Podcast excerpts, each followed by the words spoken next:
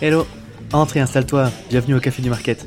Je suis Axel Kaetka, freelance en inbound marketing B2B et on est ici entre nous. Alors prends le temps d'une petite pause et débrief avec nous les méthodes de base comme les dernières tendances en marketing en compagnie des meilleurs experts du sujet. Inbound marketing, demand gen, création de contenu, branding, SEO, tout va y passer pour que tu puisses reproduire chez toi ce qui marche le mieux pour les autres. Si le podcast te plaît, n'hésite pas à le partager à tes collègues en me taguant sur LinkedIn ou en laissant 5 étoiles sur Apple Podcast ou Spotify. Et maintenant, détends-toi, prends ta boisson préférée et surtout, si tu entends des discussions intéressantes, serre-toi, c'est offert par la maison. Pour ce podcast, j'ai l'honneur d'être soutenu par ma solution de marketing automation préférée, Sepledzi. Si je t'en parle, c'est parce que je l'ai utilisé à titre pro et que j'en ai été pleinement satisfait. On le sait quand on fait du marketing automation, ce qui est compliqué, c'est d'entretenir constamment des workflows de nurturing et de les mettre à jour avec nos nouveaux contenus. Là où Pledzi est très fort, c'est qu'ils ont développé une campagne intelligente qui est capable de pousser automatiquement le bon contenu au bon moment à la bonne personne, en fonction de ses centres d'intérêt et du stade de maturité du lead. Qui ne gâche rien, c'est qu'ils ont une équipe au top avec un service CSM dédié qui est là pour t'aider à mener à bien ton projet. Mais assez parlé, passons à l'épisode. Bonjour à toutes et à tous et bienvenue au Café du Market. Aujourd'hui, on va parler des événements physiques. C'est sûr, c'est un sujet qui a pris un coup après la crise sanitaire avec le développement des webinars, des canaux digitaux. Les événements physiques ont vu leur rythme ralentir, surtout pour une question de coût d'ailleurs ou de ROI qui, comparé au digital, est parfois difficile à justifier.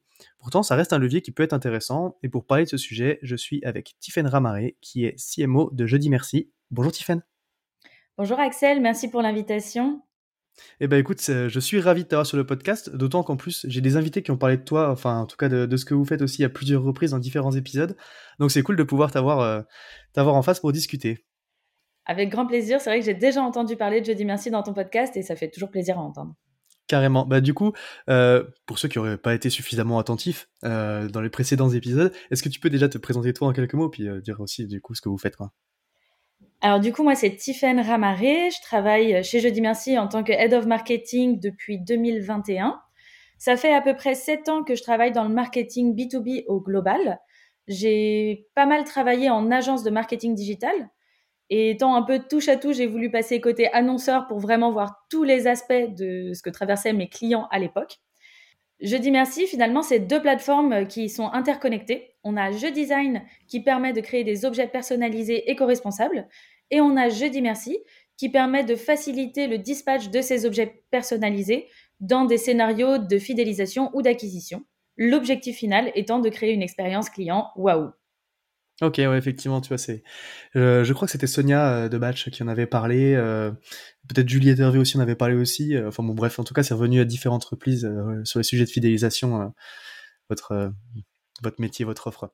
mais rentrons dans le vif du sujet du coup d'aujourd'hui, qui n'est pas celui-là, parce qu'on va parler des événements physiques. Est-ce que tu peux du coup m'expliquer un petit peu justement comment est-ce que l'événementiel ça s'intègre dans ta strat marketing Dans quel but vous l'utilisez du coup?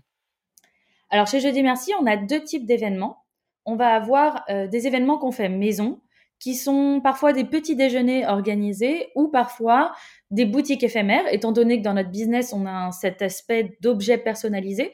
On va ouvrir une boutique notamment autour de Noël pour présenter en fait notre catalogue de produits. Et on a les salons euh, où là, on est juste invité avec un stand. Finalement, quand on fait un événement fait maison, notre objectif principal, c'est la notoriété, c'est l'image de marque. Et on en profite pour fidéliser nos clients sont invités à ces événements et les clients et les prospects. Lorsqu'on se rend dans un salon, là, l'objectif principal, c'est vraiment l'acquisition. On n'a pas d'objectif de fidélisation ni d'objectif d'image de, marque. On y va vraiment pour le ROI. Ok, d'accord. Donc c'est intéressant effectivement parce que sur les sur les salons sur les salons on entend ça des fois un petit peu ah mais on y est juste pour euh, pour montrer déjà que dans l'écosystème on est là aussi euh, sur ces sujets de notoriété. Du coup vous c'est vraiment les salons euh, acquisition et, et on en parlera certainement un petit peu plus dans le dans le détail. Je suis intéressé pour tes événements faits maison. Tu dis que vous faites des boutiques éphémères. Du coup forcément c'est super géolocalisé comme événement en termes de notoriété. du coup ça s'organise comment un petit peu? Alors du coup actuellement notre boutique on l'a surtout sortie à Paris parce que c'est là qu'il y a beaucoup plus de notre clientèle et ça reste un endroit facile à atteindre pour les personnes qui se trouvent dans d'autres endroits en France. Globalement, la géolocalisation de nos événements était principalement sur Paris en 2022.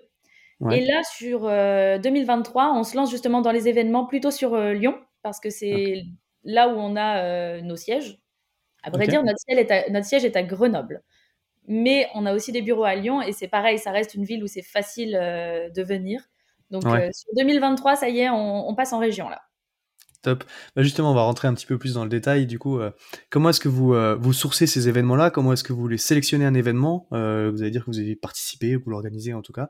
C'est quoi un bon événement, du coup, pour Jeudi Merci, où tu te dis que ça vaut le coup d'y aller quoi? Alors, déjà, j'ai dû créer en fait une liste de critères qui me permet de dire go ou no go sur les salons. La raison est très simple, c'est que quand on travaille au marketing, je pense que tout le monde connaît ça, on va avoir toutes les semaines quelqu'un qui va venir nous voir en nous disant Hey, il faut qu'on aille dans ce salon-là, j'ai vu qu'un tel y allait. Écoute, euh, donne-moi des vrais arguments et on en reparle. Du coup, j'ai listé euh, pas mal de critères qui me permettent d'être très concrète dans mon go ou no-go sur les salons. Et pour ces critères, j'ai créé deux types de données, les données fiables et les données non fiables. Dans mes données fiables, j'ai mes clients. Si quelqu'un vient en me disant on devrait aller à ce salon, bah c'est simple, je vais parler avec mes clients et je vais leur dire est-ce que vous connaissez ce salon, est-ce que vous y êtes déjà allé? Si j'en ai au moins 10 qui me répondent oui, alors dans ce cas, en effet, il y a du potentiel. Mais je vais aussi leur demander pourquoi vous allez dans ce salon. S'ils y vont juste pour faire de la pure veille ou du networking, je suis pas sûre que ce soit le bon salon pour moi. Moi, je vais chercher des salons dans lesquels les gens me disent moi j'y vais parce que c'est là où je trouve des solutions tous les ans, c'est là où j'y vais pour tester des produits. Et donc, les salons auxquels j'ai envie d'aller. OK. Ma deuxième source de données fiables, c'est mon réseau et mes partenaires. Là, je vais leur demander, bah, hey, j'ai vu que tu étais allé à tel salon l'année dernière.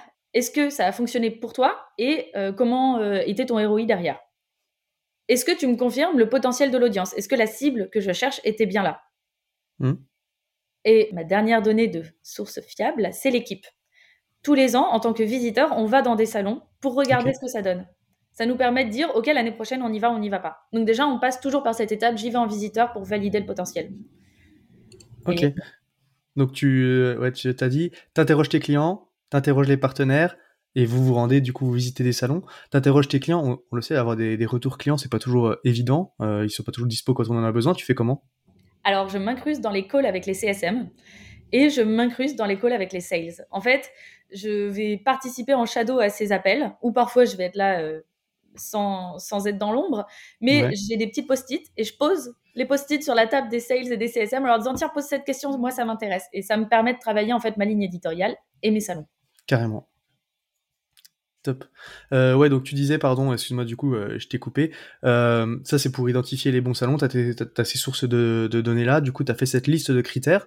et donc, bah, alors, bah, je te laisse poursuivre. Du coup, c'est quoi un, bon événement alors? Alors, du coup, pour nous, un bon événement, si c'est un événement salon, c'est un événement avec du ROI. Mais le ROI, on va pas le calculer à combien de leads on a généré, combien de démos on a faites. C'est vraiment combien de signatures on a eu derrière. Parce que je dépense pas 10 000 euros pour participer à un salon pour juste avoir eu une démo qui n'a pas abouti. Mais mon ROI, par contre, je vais quand même le calculer de manière assez large. C'est-à-dire que pour moi, quand il y a salon, il y a déplacement. On profite aussi des salons pour aller plus en région par rapport à nos événements maison où on est souvent sur Paris. Du coup, quand il y a déplacement en région, les sales sont obligés d'aller trouver des rendez-vous avec des prospects avec qui ils sont déjà en contact ou aller rendre visite à des clients avec qui on pourrait faire de l'upsell. Donc mon ROI, je ne vais pas le calculer sur l'événement en lui-même, mais vraiment sur le déplacement au global.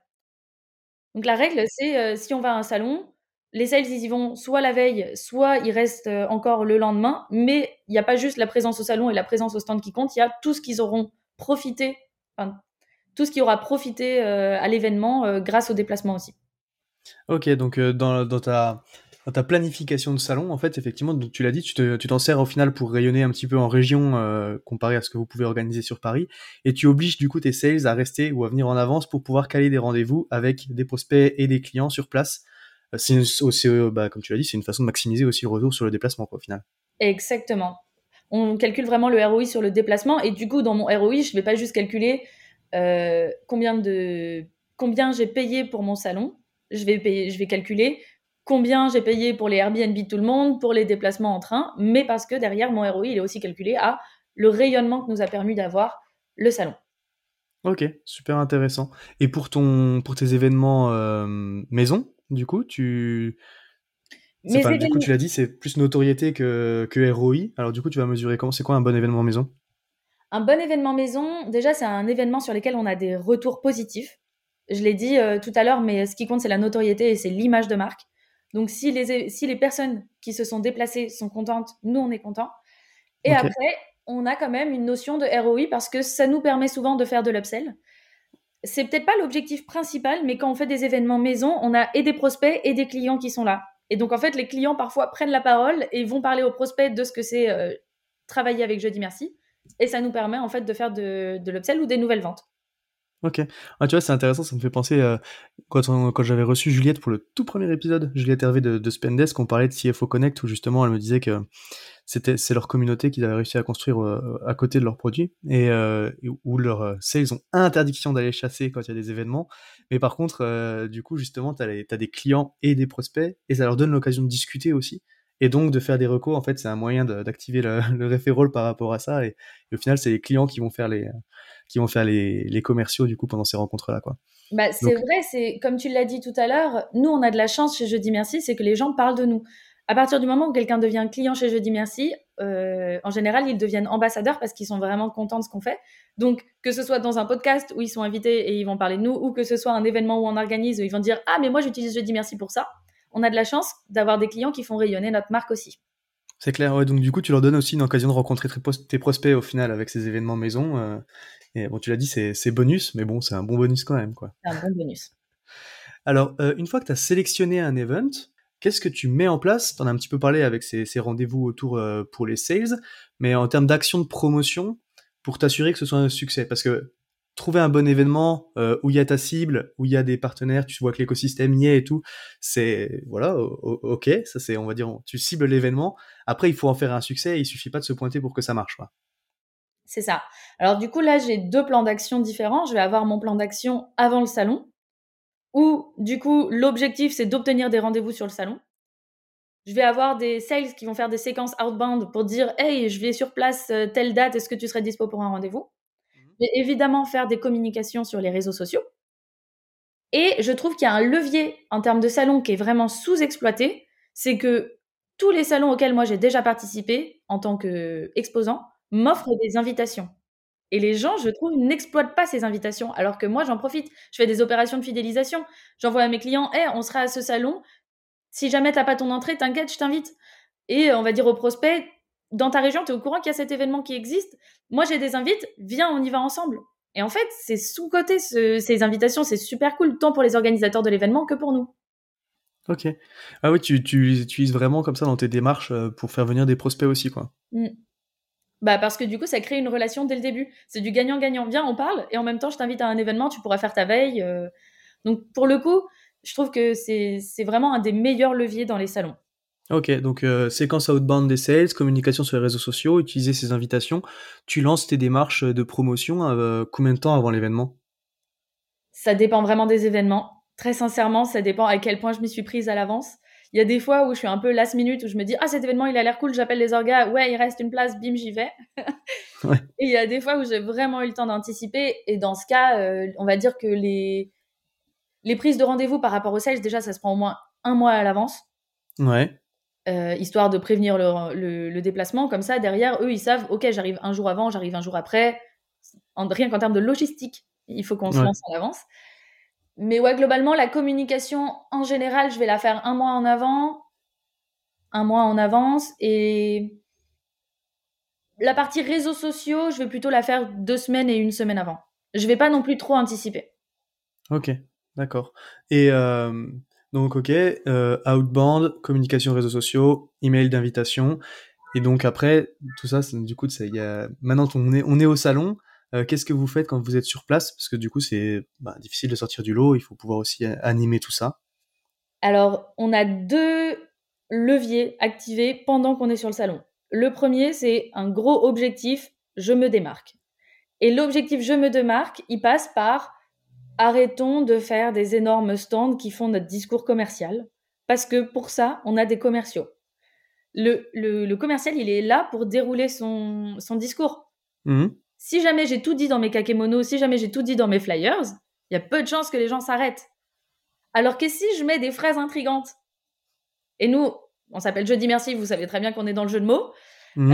euh, et ben on va juste faire des phrases d'appel pour que les gens s'arrêtent sur le stand et qu'ils aient envie en fait de venir nous parler, de créer cette intrigue. Quand on, quand on envoie un email à, à un prospect ou à un client, Mhm.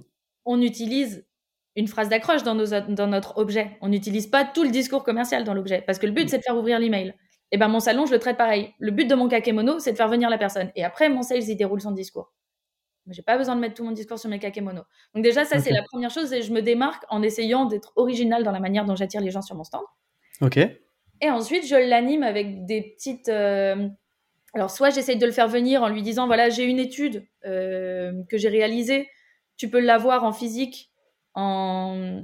Alors, après, nous, on fait du physique. Donc, évidemment, on va proposer aux gens de télécharger un formulaire et ils recevront le livre blanc en physique chez eux plus tard. Ok.